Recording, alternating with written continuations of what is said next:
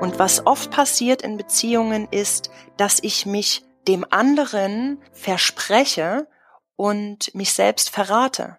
Ich nur noch für den anderen lebe, nur noch für die Beziehung da bin und mich selbst vergesse. In dieser Folge spreche ich mit Jaya Magdalena Rösker und sie arbeitet als Sex- und Beziehungscoach. Also viele Menschen sehen Monogamie als was Unbewegliches, wie eine Falle, ne? Einmal geheiratet und dann für immer unglücklich. Ja, dann liegt das meistens daran, dass wir ziemlich am Anfang verpasst haben, darüber zu sprechen, was sind meine Bedürfnisse, damit Jaya das alles lernen konnte, war eine lange Reise nötig. Als ich nach Indien kam und indischen Boden betrat, hat sich das für mich angefühlt wie zurück nach Hause zu kommen, mich in den Schoß der Mutter zu legen. Indien hat dann für mich alles verändert. In uns allen wartet eine Geschichte darauf, endlich entdeckt und erzählt zu werden. Dafür gibt es einen magischen Schlüssel und der heißt Storytelling und die Heldenreise. Das ist ein uralter, universeller Bauplan für Geschichten und wir finden ihn in allen großen Märchen, Mythen und Hollywood-Filmen. Diesen Bauplan können wir auch auf unser Leben anwenden. Plötzlich merken wir, dass wir der Held oder die Heldin in unserer eigenen Geschichte sind. Wir sehen den Weg, der vor uns liegt, die Herausforderungen, die wir überwinden müssen und das Ziel, das wir wirklich erreichen wollen. Die Heldenreise schlummert in jedem von uns und sie erwacht, wenn eine Geschichte uns tief berührt und inspiriert. Dieser Podcast ist für alle, die bereit sind, sich auf ihren Weg zu machen. Mein Name ist Emanuel und das ist die Geschichte deines Lebens. Und mein Gast heute ist Jaya Magdalena Rösker. Schön dich zu hören, schön, dass du da bist und äh, ich freue mich auf das Gespräch. Ja, danke Emanuel, schön, dass ich da sein darf. Erzähl uns doch mal ein bisschen was von dir. Ähm, wie, wie alt bist du, wo lebst du und was machst du gerade so? Okay, also ich bin momentan 38 Jahre alt. Ich lebe in Chemnitz, das ist im schönen Osten von Deutschland. Mhm. Ich beschäftige mich sehr viel mit den, ja, ich sag mal, den übersinnlichen Dingen des Lebens und uh. auch den transdimensionalen Dingen des Lebens. Das heißt, ich meditiere sehr viel. Ich äh, bin Yogalehrerin und unterrichte Yoga, Meditationsklassen und bin auch auf dem Gebiet der Sexualität zu Hause. Also ich bin Sexcoach und Sexological Bodyworkerin und ähm, ja begleite Menschen in ihren Themen mit Sexualität, Beziehung, mit sich selbst, in der Partnerschaft und erkunde und erforsche da ganz viel mit den Menschen auf der theoretischen Coaching-Ebene als auch auf der körperlichen Ebene direkt über den Körper. Das ist eine ganz spannende Arbeit und wird auch auch in Chemnitz, obwohl wir ja, ne, wir sind schon eine Großstadt, aber jetzt nicht super groß, wird es auch hier mehr und mehr angenommen von den Menschen. Und das ist sehr, sehr schön, dass äh, Leute sich öffnen für diese Dinge und da mehr wollen, als wir so in Schule und Leben gelernt haben. Was sind denn, also wer sucht dich denn? Also was muss bei mir los sein, damit ich mir denke, die Jaya, die brauche ich jetzt, die kann mir weiterhelfen? Hm. Also größtenteils sind Menschen, also Menschen finden mich, wenn sie auf der Suche nach sich selbst sind. Und zwar mit allem, was dazugehört. Und da gehört nicht nur dazu, dass wir irgendwie da sitzen und unseren Atem beobachten, sondern da gehört auch dazu, dass wir in, vor allem in unseren Beziehungen klarkommen.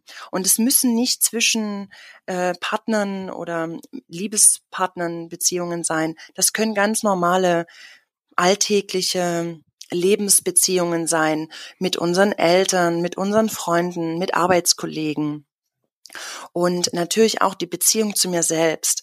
Und wenn da auf einer nicht sexuellen als auch auf einer sexuellen Ebene irgendwo eine Unzufriedenheit liegt, dann wird geschaut, okay, wie kann ich mich selbst besser kennenlernen, um dann auch in Beziehungen selbstbestimmter und selbstbewusster zu sein und äh, natürlich auch viel besser klarzukommen. Was ich interessant finde, ist, dass du ja das sehr über das Wort Sexualität auch äh, erklärst. Und wenn ich, wenn also wenn ich auf der Suche nach mir selbst wäre, dann würde ich nicht vermuten, dass irgendwas am, am Sex mir helfen könnte. Andersrum, wenn ich sexuelle Probleme habe, dann denkt man immer, ja, gut, also was, was liegt's am anderen, liegt's an mir oder so. Woher kommt diese Verbindung zwischen dem sich selbst finden und dem Thema Sexualität? Das ist eine super Frage, Emanuel. Ganz klasse, was du hier fragst.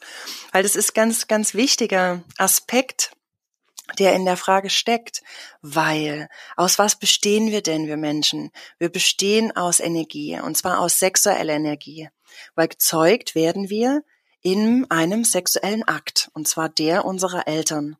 Und dort beginnt das Leben, und daraus entsteht der Embryo, das Baby entwickelt sich, wir werden geboren, wir kommen in die Welt, wir werden mit äh, ja allen möglichen Dingen kommen wir in Kontakt im Laufe unseres Lebens. Und Sexualität spielt für jeden Menschen jeden Tag eine große Rolle, genauso wie Essen und Trinken und Bewegung und Schlaf ist auch Sexualität und Berührung und Nähe und Intimität ein Grundbedürfnis im Menschen. Ne, wir sprechen im Tantra, also Tantra ist äh, auch eine Philosophie, mit der ich mich viel beschäftigt habe und noch beschäftige Mhm. Und auch da sehr viele Studien darüber äh, betrieben habe und Erfahrungen gesammelt habe mit Tantra-Yoga und Tantra-Philosophie und tantrischen Ritualen. Und Tantra hat im übertragenen Sinne nicht wirklich viel mit Sexualität zu tun. Tantra beschäftigt sich eben auch hier mehr mit der Metaebene und ist eine Philosophie, die ganz viele Dinge umfasst, die das Leben betrifft. Und Sexualität spielt da eine sehr kleine Rolle. Und im Tantra wird zum Beispiel gesagt, dass die männliche Kraft Shiva sich mit der weiblichen Kraft Shakti über den Akt, den sexuellen Akt verbindet und die Seelen oder die weibliche und männliche Kraft miteinander verschmelzen. Und diese Verschmelzung ist also wir leben ja hier in der Polarität. Es ist immer ein, gibt immer ein heiß und kalt, ein männlich, ein weiblich, ein Tag, eine Nacht, eine Ebbe, eine Flut, Mond, Sonne. Ja, es ist mhm. alles in der Polarität in unserem, in unserem Leben, in unserer Matrix. Und wenn wir Polaritäten verschmelzen lassen, dann entsteht nichts Drittes, sondern wir gehen wieder in das All-Eins-Sein zurück, in das Höhere, in die, in die Quelle, wo wir herkommen. Also das sind zwei Seelen, die verschmelzen miteinander und tauchen wieder in den Ozean ein. Zwei Tropfen, die zurück in den Ozean fließen. Und das sind so die Momente, die haben viele Menschen schon mal erlebt und das ist, lässt sich schlecht irgendwo einsortieren. Wie willst du es beschreiben schon mal, ne? Also es ist ein Gefühl, das ist ein Erlebnis, das ist da und dann kommst du da zurück und fühlst dich wie, als würdest du aus einer Parallelwelt kommen, ne? Es ist mhm. noch krasser als Träumen. Der Punkt ist ja, wenn man etwas beschreiben will, muss man eine subjektive Position zu etwas Objektivem einnehmen. Also Richtig. ich bin hier und beschreibe das, was draußen ist. Aber wovon du sprichst, ist ja genau die Auflösung dieses Subjektiven. Da ist kein Hier und kein Dort mehr, sondern alles ist eins und ja. somit gibt es nichts zu beschreiben. Richtig. Absolut perfekt, absolut ja. perfekt zusammengefasst. äh, mich würde interessieren, weil du das auch gerade so mit diesen weiblichen, männlichen Energien beschrieben hast. Welchen Stellenwert hat da Homosexualität für dich? Also in einer homosexuellen Beziehung, es gibt ja immer, also wir bestehen ja grundsätzlich aus 50 Prozent des Vaters und 50 Prozent der Mutter. Das ist immer so und es wird immer so sein auf dieser Ebene, weil wir brauchen beide Teile, um Leben zu erzeugen.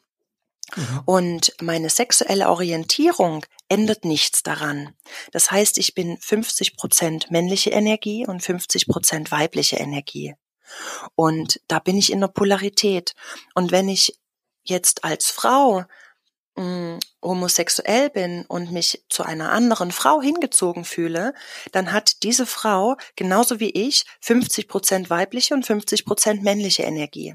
Und bei Männern ist es ganz genauso. Also es ist unabhängig von der sexuellen Orientierung, die Grundvoraussetzung der Energie 50-50 bleibt immer gleich. Warum, wenn man beides hat, warum kann man sozusagen diese Verschmelzung nicht alleine herstellen? Weil, warum braucht man jemand anderes dafür? Also wir können es auch alleine herstellen.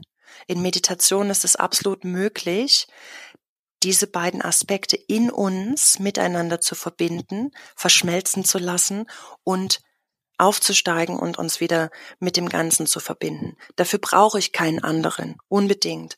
Aber mhm. es geht schneller und es ist sehr schön, mit einem anderen Menschen dieses Erlebnis zu erleben. Absolut. Über Meditation will ich auch noch sprechen mit dir, aber das schieben wir dann noch ein bisschen nach hinten. Ich habe noch eine etwas profanere Frage ja. zum Thema Sex und Beziehungen. Also jetzt haben wir natürlich über Sex gesprochen. Das ist etwas sehr, sehr intuitives. So, also man, ich glaube, da kann man sich sehr gut von seinem Gefühl leiten lassen ja. und spüren.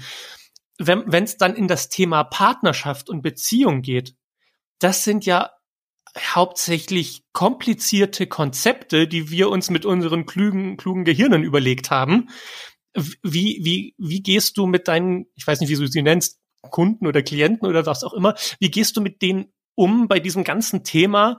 Was machen wir uns da eigentlich im Kopf für eine komplizierte Vorstellung davon, wie ein Zusammentreffen von zwei Menschen aussehen soll? Hm, also ist eine gute Frage, weil das ist sehr von der Herkunft und von den kulturellen Einflüssen, religiösen Einflüssen und natürlich von den Konditionierungen aus der Familie abhängig.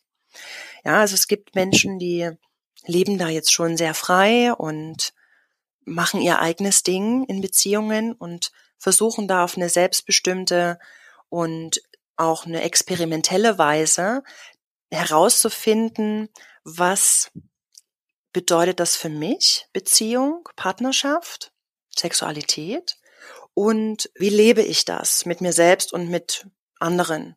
Und dann ist es relativ frei. Die Leute entdecken sich gut selbst und brauchen vielleicht hier und da mal ein bisschen eine Hand, die sie führt oder eine Begleitung.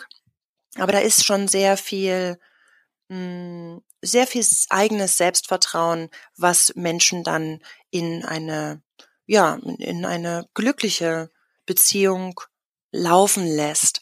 Und dann gibt's die, die da noch sehr in alten Mustern drinstecken, in alten Glaubenssätzen, in den Dingen, wie sie vorgelebt wurden in ihrem Leben, von den Eltern, von den Großeltern, von Bekannten, von den Geschwistern, von Menschen, mit denen sie aufgewachsen sind.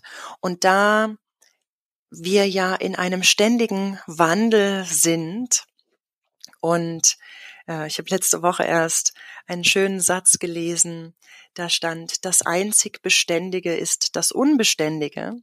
Und damit sind wir im ewigen, immerwährenden Wandel und in der Veränderung. Und es bleibt nichts gleich. Jeden Tag ist unser Körper anders. Jeden Tag ist unser Körper einen Tag älter. Und wir können es nicht stoppen. Es ist einfach so. Und wenn wir mit dem Fluss mitgehen und uns nicht dagegen widerstreben, dann ist was im Flow und dann kann was entstehen.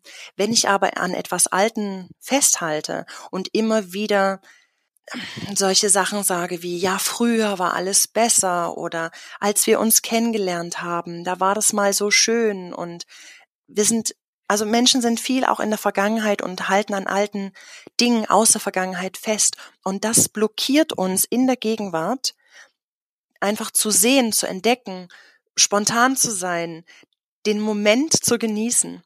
Weil wenn ich immer daran denke, wie schön es letzte Woche sonnig war und heute ist es trüb und kalt, dann verpasse ich ja, was jetzt passiert. Mhm. Und so machen wir das auch in Beziehungen. Und da begleite ich Menschen wieder ins Hier und Jetzt zu kommen. Sich mhm. auf das, was ist, zu konzentrieren und zu sehen, was sie jetzt erleben und jetzt haben und nicht das, was mal war und so will ich das wieder. Und ich glaube auch die aktuelle Zeit jetzt lehrt uns sehr schön, dass wir an dem, was mal war, nicht festhalten können, weil es ist jetzt anders und es wird nicht wieder so sein, wie es vor ein, zwei Jahren mal war, weil es ist jetzt später und es wird mit oder ohne der Situation jetzt, so wie sie ist in, auf unserer Erde, immer wieder anders sein. Es gibt kein, keine Beständigkeit in unserem Leben. Es ist immer alles im Wandel. Und wenn ich das erkenne und annehme und mich damit entspanne, dann entspannt sich alles in meinem Leben ringsherum. Und das ist der Schlüssel und das ist ganz einfach, eigentlich ganz einfach. Und doch mhm. fällt es uns ganz, ganz schwer. Mhm. Das ist der alte Spruch, dass man nie zweimal in denselben Fluss steigt. Richtig. Das heißt, man kann natürlich am, am, am Flussufer ein kleines Camp aufschlagen, aber jedes Mal, wenn man in den Fluss steigt, ist das ein anderes Wasser, das an einem vorbeifließt. Richtig. Selbst wenn es vielleicht nicht so aussieht. Und wahrscheinlich ist das eine große Lehre, die man aus einer Beziehung ziehen muss. Nur weil die Umstände immer gleich aussehen, heißt das nicht, dass die Beziehung über die Zeit hinweg dieselbe sein muss, ja. sondern das ist wie der Fluss etwas, das sich jeden Tag aufs Neue verändert. Ähm, glaubst du denn grundsätzlich, dass Monogamie eine gute Idee ist oder machen wir es uns damit schwerer, als es eigentlich sein müsste? Hm. Also ich würde sagen, das ist je nach Typ kann Monogamie zur absoluten Verschmelzung führen. Und wenn Menschen ein großes Bedürfnis nach ähm, ja Abwechslung und Individualität, Freiheit haben und das über eine polyamore Beziehung ausdrücken möchten, dann ist das völlig fein. Dann können sie auf diesem Wege auch natürlich wieder zum Verschmelzen mit sich und dem Ganzen kommen. Also ich sage nicht, dass Monogamie keine Freiheit, Individualität und ähm, Abwechslung beinhalten kann. Ganz und gar nicht. Aber es gibt Menschen, die brauchen andere äußere Einflüsse, um sich diese Aspekte, die ich gerade benannt habe, ähm, zu erfüllen oder das Gefühl haben, dass sie damit erfüllt werden. Wir können natürlich auch in einer monogamen Beziehung sehr viel Abwechslung und Individualität und Freiraum miteinander genießen wenn da auch ein Bewusstsein dafür da ist. Und dafür ist es ganz wichtig, dass ich mit mir selbst stimmig bin, dass ich mit mir selbst im Klaren bin. Was brauche ich? Und das dann natürlich dem Partner kommuniziere, was ich brauche. Und wir in Kommunikation treten darüber. Weil Monogamie, wenn du sagst, ähm, also viele Menschen sehen Monogamie als was Stagnantes, als was Unbewegliches, als was wie eine Falle, ne? Einmal geheiratet und dann für immer unglücklich. So. Und dann leben wir 30, 40, 50 Jahre miteinander und alles schläft ein und meine Bedürfnisse werden überhaupt nicht erfüllt. Ich werde für mich gar nicht gesehen und gehört. Ja, dann liegt das meistens daran, dass wir ziemlich am Anfang verpasst haben, darüber zu sprechen, was sind meine Bedürfnisse, was brauche ich, was brauche ich von dir. Und wenn das verpasst wird, dann fährt es in eine Einbahnstraße und dort fühle ich mich dann stuck. Und das ist natürlich ähm, viel abwechslungsreicher, wenn ich mich auf mehrere Menschen beziehe, ändert aber nichts an der Grundintensität, ähm, der Kommunikation oder Nichtkommunikation. Also ich finde, Kommunikation ist grundsätzlich der Schlüssel zu einer erfüllten, freien, individuell tollen Beziehung. Ob die jetzt mhm. monogam ist oder polyamor, ist völlig irrelevant. Aus meiner Sicht.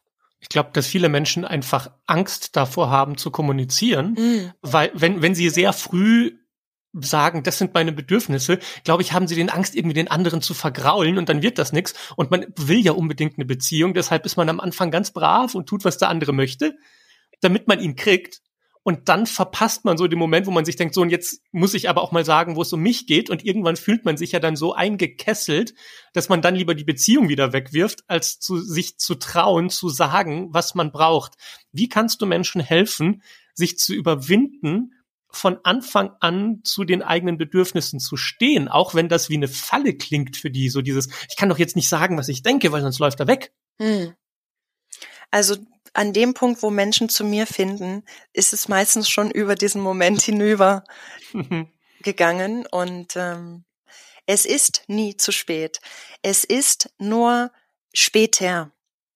Mhm. Und an dem Moment, wo Menschen zu mir finden und das erkennen und ich ihnen sage, dass Kommunikation der Schlüssel dazu ist, dass es wieder fließen kann zwischen den beiden Partnern, dann erüben wir oder erarbeiten wir miteinander Kommunikationsschlüssel, die dem Klienten oder der Klientin, die gerade bei mir sind, helfen, das jetzt nach vielen Jahren des Nicht-Kommunizierens dann doch mal zum Gespräch zu machen und zu sagen, hey, ich brauche mal dieses und jenes. Hast du da Lust drauf? Und dann sagt der andere vielleicht, wow, äh, jetzt nach 10, 15 Jahren kommst du hier mit sowas um die Ecke. Wieso hast du es noch nicht eher gesagt? Und da entsteht dann ganz schöner Raum für Paare, einfach mal zu reden. Und der erste Schritt, sich zu überwinden, was zu sagen, ist meistens der größte. Mhm. Und dass die Reaktion des anderen ist oft nicht so schlimm, wie wir denken. Deswegen, es lohnt sich immer, dass wir uns mitteilen und möglichst schon von Anfang an. Auch wenn mhm. wir denken, dass es den anderen vielleicht vergrault, es passiert meistens genau das Gegenteil. Wir werden uns, wir schaffen Nähe, wir schaffen Intimität, indem wir uns mitteilen. Wenn ich nichts sage und einfach bloß so bin, wie du mich haben willst und ich dir alles recht mache, es wird auf Dauer uns nicht erfüllen. Also das sehe ich jeden Tag äh, mit Menschen, mit denen ich arbeite, dass sie nicht erfüllt sind mit dem Leben, wie sie das leben, mit der Nicht-Kommunikation mit dem Partner. Also da würde ich gerne an dieser Stelle das Thema Storytelling mit reinbringen, weil es so gut passt, weil du hast die Funktion im Storytelling der Mentorin, hm. diese Mentorfunktion. Ähm, grob kann man sagen, Storytelling ist die Idee, dass ein Held in einem in einer Heimat lebt, in einem Mangel und sich auf eine Reise machen muss, um irgendetwas Bestimmtes zu erreichen. Und da kommt an, an einer wichtigen Stelle immer ein Mentor und sagt, pass mal auf, ich habe einen Plan für dich, das und das und das musst du machen. Damit kannst du den großen Bösewicht besiegen, der dir in deinem, der dir im Weg steht. Und wenn du den besiegt hast, dann hast du dein Ziel erreicht, dann hast du diesen Wert und dieses Bedürfnis, auf das du so lange hingearbeitet hast und damit kannst du dich heilen, damit kannst du diesen Mangel aus der Heimat, aus der du kommst, auch wieder herstellen und dann ist alles gut. Es gibt dann das klassische Happy End. Das heißt, für die Menschen, mit denen du sprichst, die sind ja Helden in ihrer eigenen Reise und die haben die gemerkt, irgendetwas passt nicht in meiner Heimat, also in, in meinem, in diesem Zustand, in dem ich gerade bin. Ich muss mich auf eine Reise begeben. Und dann haben sie dich gefunden als Mentor und du gibst die Tipps, wie sie den schlimmsten Bösewicht überhaupt besiegen können. Und zum Beispiel ist es für einige Menschen die Angst vor der Kommunikation mit dem Partner. Das ist der Gegner, mit dem sie immer schon gekämpft haben und plötzlich kommst du um die Ecke und du sagst ihnen, wie sie ihn besiegen können und dann erreichen sie das, was sie immer schon erhofft haben, nämlich dieses Gefühl von Erfüllung dadurch, dass das, was sie immer abgehalten hat von der Erfüllung, dieses ich halte mich da jetzt mal zurück und sag lieber nix, dass das aufgebrochen werden konnte durch deine Tipps. Und ich glaube, dass ganz viele Menschen, die zu dir kommen, so eine richtige Heldenreise durchleben. Jetzt ist es aber so, der Mentor hat den Vorsprung deshalb und kann deshalb Tipps geben und einen Plan haben, weil der Mentor selbst diese Heldenreise in seiner eigenen Form schon mal erlebt hat. Deshalb würde mich sehr interessieren, wenn wir jetzt mal rausgehen aus dieser Mentorperspektive von dir, als du die Heldin in deinem Leben warst und und herausfinden musstest, wie du dich zurechtfindest in diesem komplizierten Leben. Wie war das für dich? Was waren die Herausforderungen, vor denen du standest? Weil ich kann mir vorstellen, dass man nicht Sexcoach wird, weil man eines Morgens aufwacht und sich denkt, ah, ich könnte doch mal Sexcoach werden, sondern weil es sehr viel mit einem persönlich zu tun hat, weil die eigene Geschichte einen genau dorthin gebracht hat. Kannst du uns davon ein bisschen was erzählen? Ja, sehr, sehr gern. Meine Reise hat begonnen, als ich 2005 meine mein Backpack gepackt habe und Deutschland verlassen habe. Und ich wollte eigentlich nur ein Jahr nach Australien zu einem Work and Travel.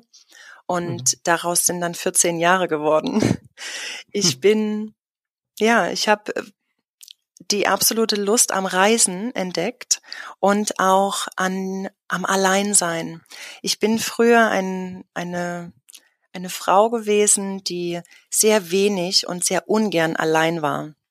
Ich hatte mhm. viele mhm. Freunde und einen großen Bekanntenkreis und ich war immer unterwegs beim Sport oder irgendwo mit vielen Leuten und habe ja einfach Dinge erlebt, schöne Dinge erlebt. Und mal alleine zu sein war nicht so mein Favorit. Und als ich mir dann, als ich mich dann dafür entschieden habe, nach Australien zu gehen, habe ich mich dafür entschieden, alleine zu gehen, weil es gab auch niemanden in meinem Bekannten- und Freundeskreis, die gesagt haben, oh wow, cool, das mache ich mit. Und ich wollte das unbedingt. Ich habe so ein starkes, ähm, so einen starken Sog gefühlt, in die Welt zu gehen, mhm. dass ich einfach gehen musste, auch alleine. Und ich bin sehr schnell an meine Grenzen gekommen mit dem Alleinsein. Und ich habe zu dem Zeitpunkt nicht wirklich Englisch gesprochen und konnte demzufolge auch nicht wirklich dann in Australien mit Menschen in Kontakt treten und mich mit ihnen unterhalten, Zeit verbringen, schöne Gespräche führen, was unternehmen, weil auf der kommunikativen Ebene es einfach nicht geklappt hat, weil ich die Sprache nicht sprach. Mhm. Und so war ich sehr auf mich allein gestellt und habe sehr viel Tagebuch geschrieben und habe die Prozesse, die ich mit mir selbst hatte, einfach niedergeschrieben und reflektiert und darüber meditiert und viel geweint auch. Und ich habe da wirklich eine sehr, einen sehr starken emotionalen Prozess hinter mir in den ersten Wochen und Monaten, bis ich dann so ein bisschen die Sprache sprach und mich so langsam unterhalten konnte mit Menschen. Das war auf jeden Fall ein, ein ausschlaggebendes, äh, ausschlaggebender Moment, da mhm. erstmal mit mir selbst in Kommunikation zu gehen, um dann auch kommunikativ mit anderen zu sein in einer anderen Sprache. Und mich darf hat ich ganz kurz, ja, darf ich ganz kurz einhaken, weil mich würde interessieren, was war denn damals, bevor du nach Australien gegangen bist? Was hast du gespürt als als Ruf, dass du weg musst? Oder was war das Problem? Im, im Storytelling nennt man das ja den, den Mangel in der Heimat so. Also was was was hast du gespürt, wo du gemerkt hast, das das ist es nicht? Das ist ja oft schwer in Worte zu fassen. Es ist so ein diffuses Gefühl von, ich habe so viele Menschen um mich rum und trotzdem funktioniert's nicht. Erklär uns, was da in dir mhm. vorgegangen ist. Also in der scheinbaren Fülle, ne, alles zu haben, beliebt zu sein, viele liebe Menschen im Leben zu haben. Ich hatte gerade meine Friseurausbildung abgeschlossen. Ich hatte als Drittbeste des Jahrgangs abgeschlossen. Ich hatte ein Stipendium auf dem Tisch liegen, um den Friseurmeister zu machen. Ich wollte gern ans Theater, ich wollte Maskenbild studieren und ich hatte große Visionen, wo ich mhm. hin wollte. Und dann hatte ich den Gesellenbrief und ich hatte das Angebot für das Stipendium für den Friseurmeister und ich hatte also die äußeren Umstände waren vermeintlich perfekt. Und doch habe ich in mir eine Unzufriedenheit, einen Mangel und eine Leere gespürt. Und als meine Freundin Cornelia, die kam gerade aus, aus Australien zurück von einem Jahr Work and Travel, und sie hat mir erzählt davon. Und wie sie erzählte, habe ich in mir gespürt, wow, ja genau, das ist das, was ich jetzt brauche. Erstens muss mhm. ich mal ganz weit weg sein. Weiter weg geht's ja schon fast gar nicht als Deutschland und Australien. Und mhm. zweitens brauche ich einfach mal Space. Und ich muss mal wieder Raum schaffen für mich, um atmen zu können. Also diese angebliche Fülle und Perfektion, in der ich gelebt habe, hat mir die Luft zum Atmen genommen. Und das kann ich jetzt so viele Jahre später reflektiert sagen, dass das damals so war. Natürlich in dem Moment, im Sommer 2005, hatte ich das überhaupt noch nicht auf dem Schirm. Da war ich mhm. einfach total angefixt von ihren Erzählungen und dem, was sie so erlebt hat in dem Jahr und wusste, wow, das muss ich auch. Und dann bin ich gegangen, habe mir einen Flug gebucht und war das waren keine drei Monate später, habe ich im Flieger gesessen. Also das musste alles ganz schnell gehen. Ich habe dann mein Auto, meine Wohnung, mein Möbel, alles verkauft, verschenkt, habe mir ein paar Sachen in den Rucksack gepackt und bin losgeflogen. Und als ich dann auf der anderen Seite der Welt war, habe ich dort erst festgestellt, wie ich doch hier sehr unglücklich eigentlich war, obwohl ich dachte, ich habe alles und ich bin sehr glücklich. Und da hat die Reise begonnen, nämlich mal reinzugucken, was ist denn da in mir, was da eine Leere und ein Mangel und viel Zweifel auch verursacht. Und dort habe ich angefangen, auch mh, hm, mir das Lebensmotto ähm, Go with the Flow zu geben und dem nachzugehen. Und immer wenn ich mit dem Fluss gegangen bin, mit dem Fluss des Lebens gegangen bin, sind mir Menschen, Plätze, Situationen und Wunder begegnet. Und jedes Wunder, jeder Platz, jeder Mensch hat mir geholfen, auf dem Weg nach innen zu mir selbst zu kommen und aus mir heraus, also in mir erstmal die Quelle zu finden und aus ihr dann zu schöpfen. Und so bin ich einfach dann, ich musste dann in der Welt bleiben. Ich dachte, wenn ich jetzt nach dem einen Jahr wieder zurück nach Chemnitz komme, das geht nicht.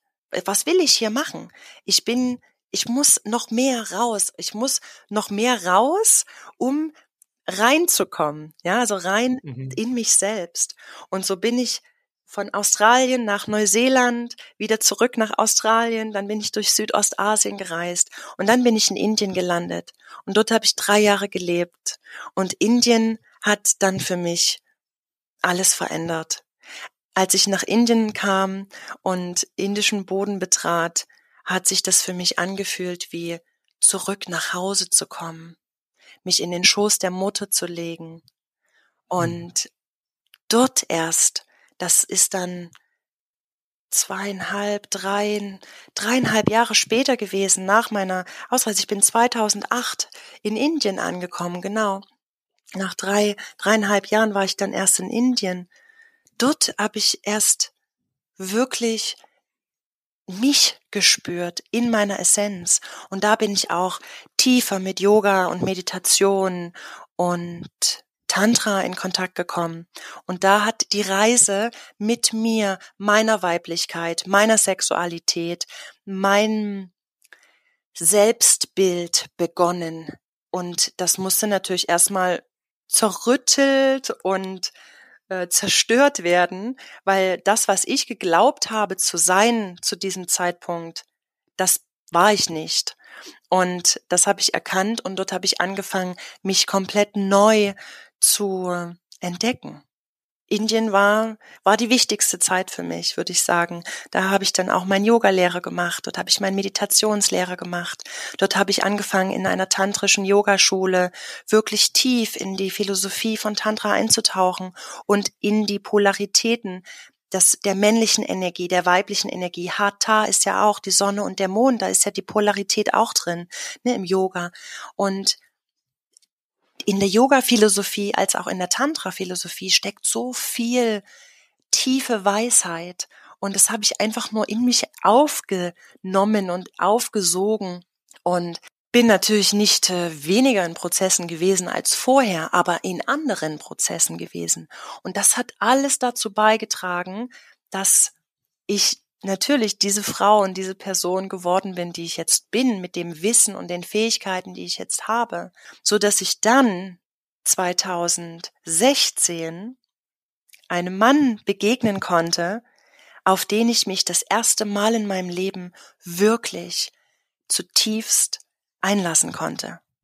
Ohne die ganzen verblendeten Filter, wie hat ein Mann zu sein, wie hat eine Beziehung zu sein, wie muss meine Sexualität aussehen, sondern ich habe da, bin ich das erste Mal wirklich mit einem Mann ins kalte Wasser gesprungen. Und wir sind jetzt fast fünf Jahre in einer wundervollen Beziehung, in der ich jeden Tag so viel über mich und Beziehung und Liebe und Sexualität und Nähe und Intimität und, und, und, und, und kennenlerne und erlebe und erfahre, es ist einfach nur ein Geschenk.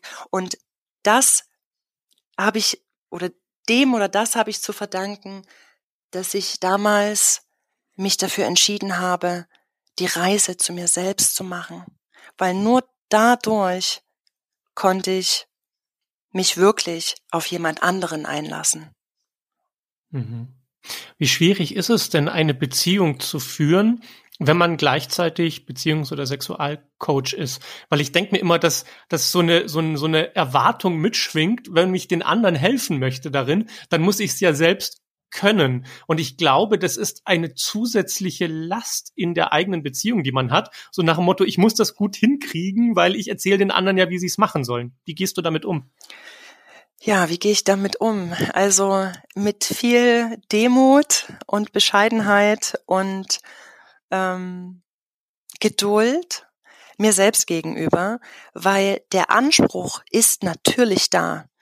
Ja, als Sexcoach, Beziehungscoach und Lehrer äh, im Außen aufzutreten und dann natürlich im, in der eigenen Beziehung, im Privatleben genau die gleichen Themen auch zu haben. Und äh, in dem Moment, wo ich denke, dass ich als Sexcoach oder Beziehungscoach keine sexuellen oder Beziehungsthemen habe, in dem Moment äh, laufe ich in die Falle oder stelle mir selbst ein Bein, weil nur weil ich das beruflich ausübe und ein guter Mentor bin und eine gute Begleitung bin für andere Menschen, heißt es nicht, dass ich das nicht mehr habe oder dass ich äh, ja vollkommen bin auf dem Gebiet. Ganz im Gegenteil.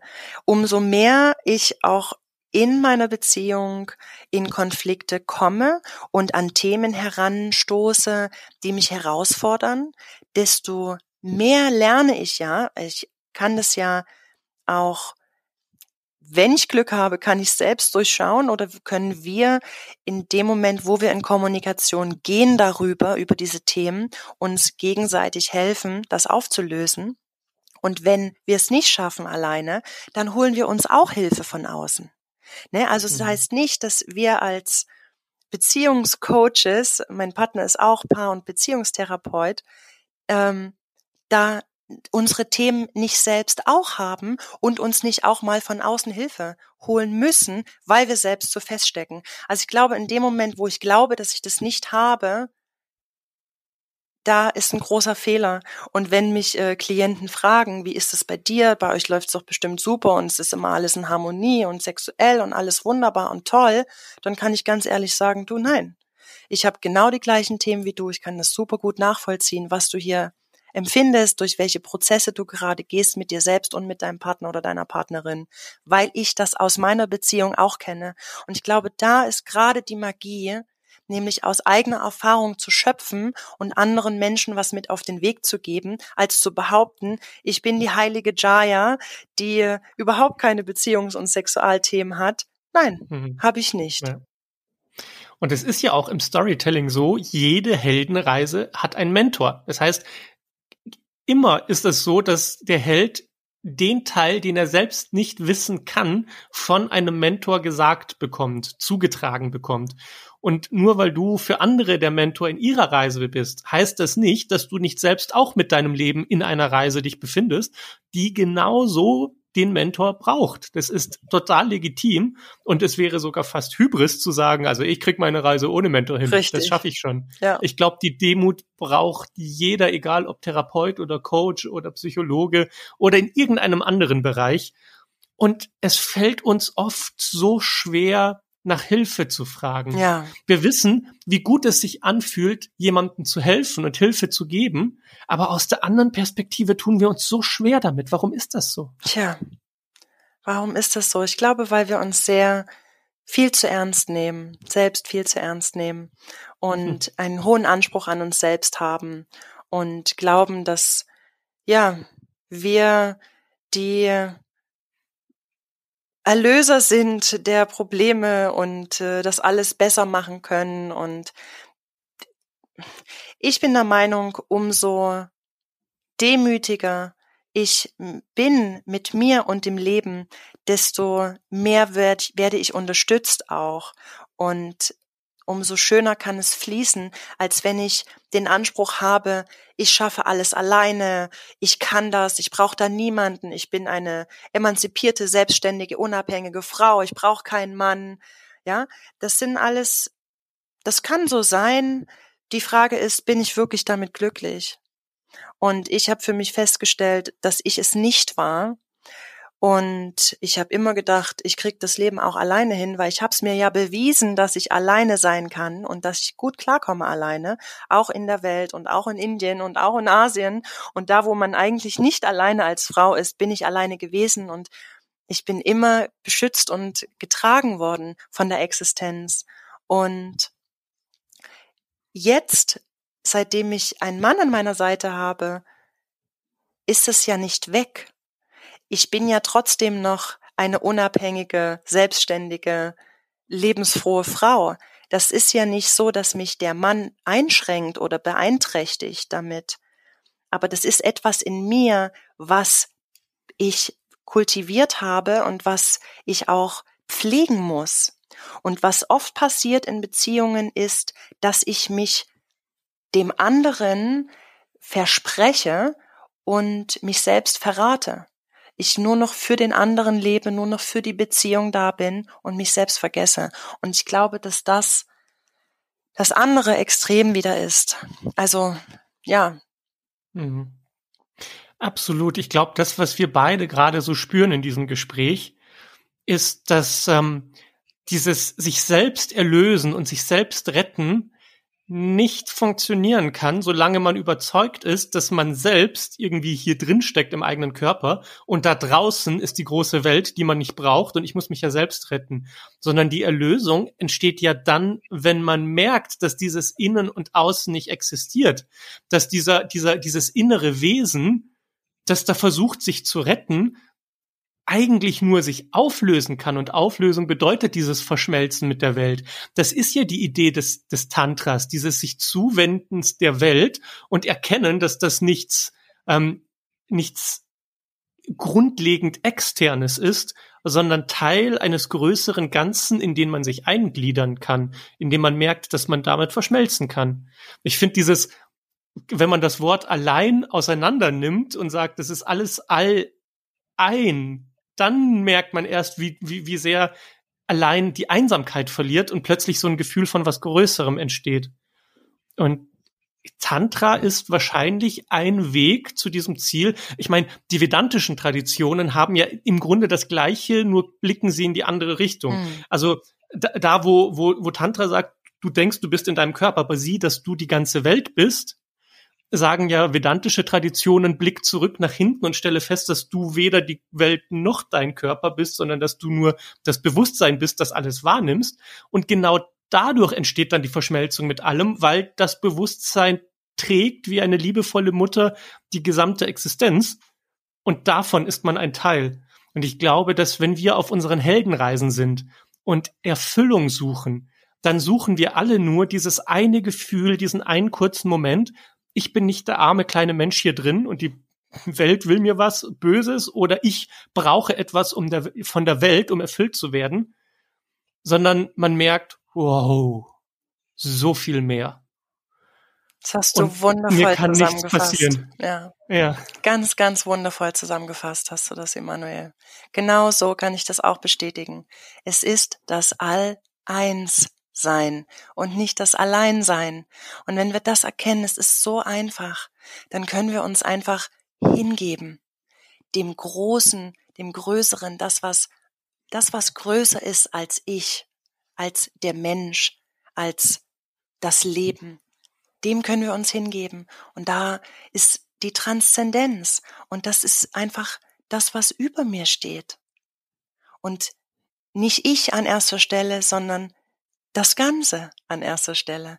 Und wenn ich mhm. mich nicht an erste Stelle stelle, sondern an zweite, dann geht ganz viel Druck weg und dann kann ich mich total entspannen. Wenn man sagt, es geht nicht um mich, sondern um das andere. Da tappt man leicht in diese Falle, die andere Menschen am Anfang ihrer Beziehung haben. Es geht um den Partner und nicht um mich.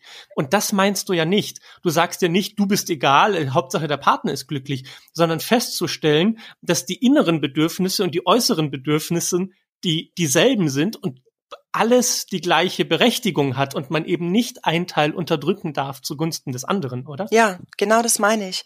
Also ich meine nicht, ich gebe die Verantwortung ab.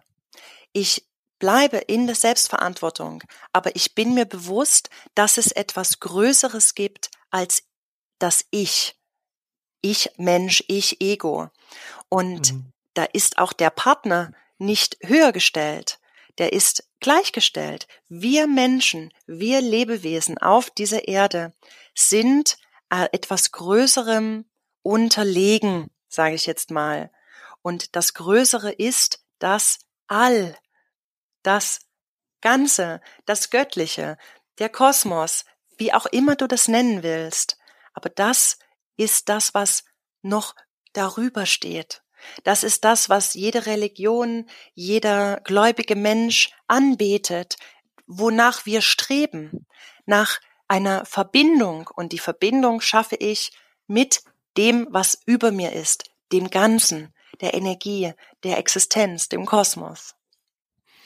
Und um das Ganze so ein bisschen praktischer zu machen, weil wir klingen jetzt wie zwei völlig abgefahrene Hirnis, die äh, das Universum verstanden haben. Und das ist hier nun wirklich nicht so der Fall. Das stimmt. Aber, aber lass uns zum Abschluss es nochmal praktisch machen, weil wahrscheinlich ganz viele, die uns zuhören und gerade die Augen verdrehen und sich denken, was ist denn mit denen los?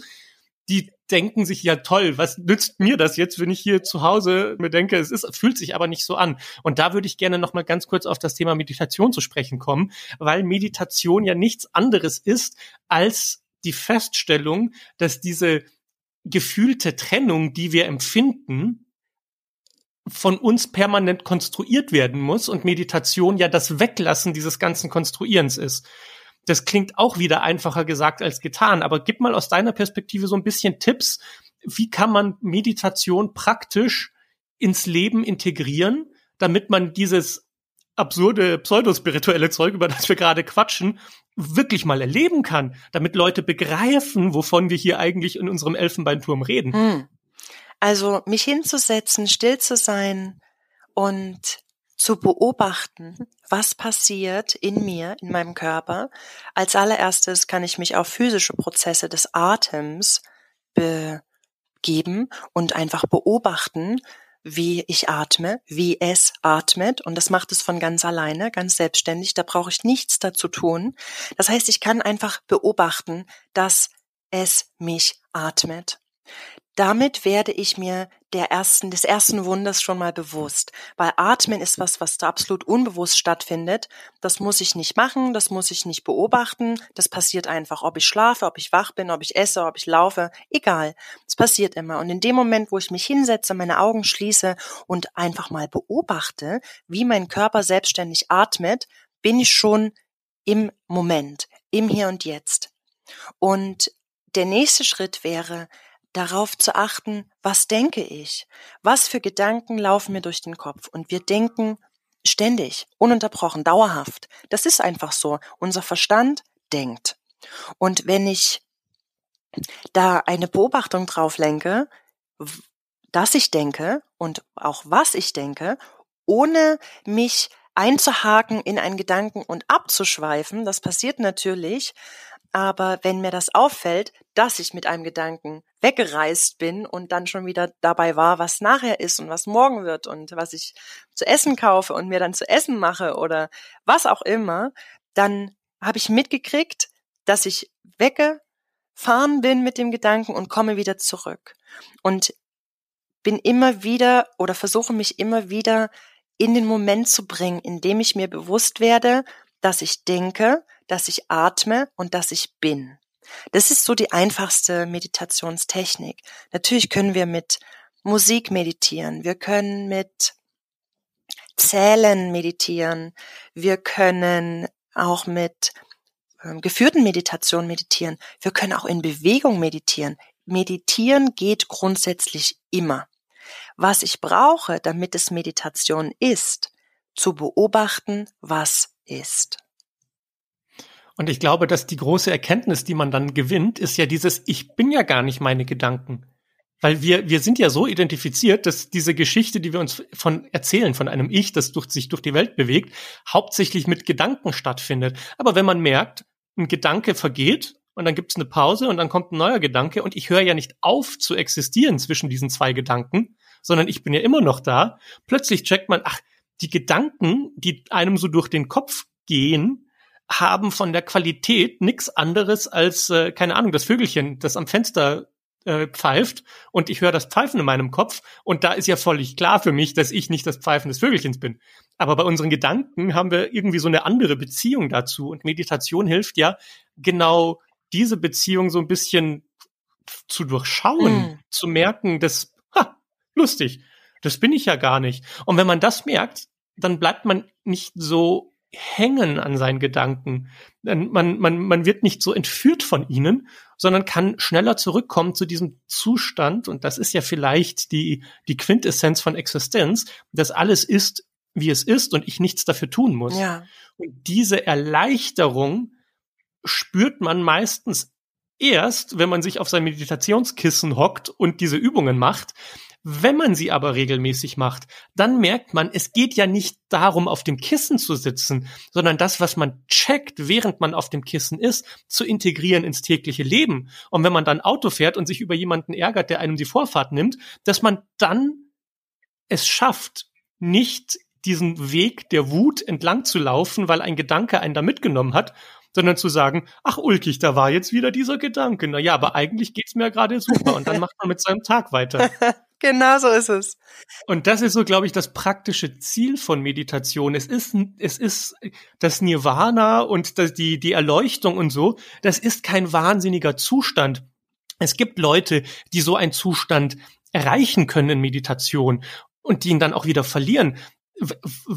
Aber der, der Punkt, den, den Meditation so krass für uns Menschen macht, ist, dass er die Art und Weise, wie wir unser ganz profanes, alltägliches Leben erleben, verändert in einer Art und Weise, dass, weißt du was, es ist, und da komme ich jetzt wieder zum Storytelling, es ist so, als würde man einen Film beobachten und nicht mehr glauben, man würde selbst drinstecken, sondern man guckt ihm zu und man stellt fest, dass man, dass man selbst zwar diesen Film erlebt, aber dass man nicht der Film ist, nicht die Geschichte ist, sondern, sondern der Bildschirm, auf dem dieser Film abläuft. Und egal was passiert in diesem Film, nichts davon kann den Bildschirm verletzen oder größer machen oder kleiner machen, sondern es passiert einfach nur auf ihm. Und diese Erkenntnis ist ein, eine solche Befreiung ohne eine große Sache zu sein. Es, es gibt dann keine Trompeten und Fanfaren und kleine Engelchen kommen vom Himmel und sagen, ha, jetzt hast du es gecheckt. Jeder ist jetzt in der Lage, dieses Gefühl zu begreifen, dass das, was man sieht und spürt und hört, wie ein Film ist auf einer, auf einem Bildschirm und man selbst ist dieser Bildschirm und nicht der Film. Und diese, diese Freiheit ist äh, ein, ein, ein zuckersüßer Genuss, den ich jedem empfehlen kann. Deshalb mein Appell, äh, Meditation ist eine Sache, mit der man sich durchaus mal auseinandersetzen kann. Absolut, wundervoll. Ja. Jaya, vielen, vielen Dank für dieses krass gute, schöne Gespräch. Also wir sind ja wirklich in die Tiefe gegangen. Ja, sehr. Sofort eingetaucht. Ich glaube, ich glaube, wir haben einige Leute verloren auf dem Weg und einige Leute sind noch da und äh, denen möchte ich äh, meine Liebe schenken und sagen, schön, dass ihr noch dabei seid ja. und äh, und ähm, danke an dich und an alle, die uns zuhören, dafür, dass wir das teilen können, weil auch das gehört äh, zu dieser Erkenntnis, dass wir alle eins sind. Das, was wir hier besprechen und andere Menschen hören, das wird von der gleichen Instanz gehört, nämlich von unserem Bewusstsein. Richtig. Und so wachsen wir zusammen und werden größer und mehr als das, was wir eigentlich sind. Und dann bin ich nicht ein kleiner Ich hier in München und du bist nicht du in Chemnitz und wer uns hört irgendwo am Ende der Welt, vielleicht sogar in Australien, irgendwas verbindet uns und vielleicht sind Worte auch einfach nicht der richtige Weg, um darüber zu sprechen. Vielen, vielen Dank. Es war ganz, ganz wundervoll mit dir. Wenn auch du mal Gast in diesem Podcast sein willst oder ein ganz persönliches und privates Coaching bei mir buchen möchtest, dann findest du alle Infos auf meiner Website und in der Beschreibung des Podcasts. Die Geschichte deines Lebens wird von mir produziert und soll möglichst viele Menschen erreichen und inspirieren. Dafür brauche ich jetzt deine Unterstützung und es gibt zwei Möglichkeiten. Wenn dir der Podcast gefällt, dann bitte teile ihn mit so vielen Menschen wie möglich. Um die Kosten für den Podcast zu decken, habe ich einen Account für Support eingerichtet. Bitte sei sanft zu dir und auch zu anderen und vergiss nie, deine Aufmerksamkeit ist wichtig und sie ist wertvoll. Vielen Dank, dass du sie mir gegeben hast. Ich weiß das wirklich zu schätzen.